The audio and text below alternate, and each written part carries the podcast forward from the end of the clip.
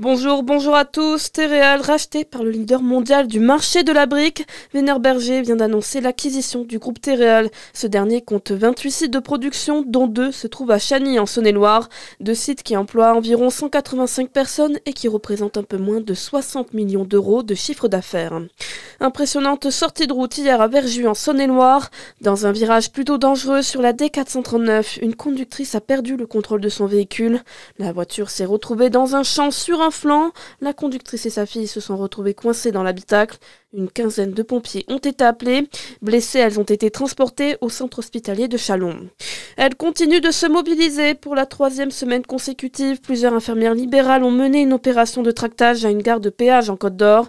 Hier, elles ont passé une partie de l'après-midi au péage de Dijon Sud sur la 311 à Périgny-les-Dijon. Elles demandent une revalorisation du tarif des actes techniques et la reconnaissance de la pénibilité de leur travail. Une nouvelle action est déjà prévue le week-end prochain. Dans l'actualité également, dernier jour du Salon de l'agriculture Porte de Versailles, une 60e édition marquée cette semaine par l'enchaînement des visites politiques face à la colère du monde agricole.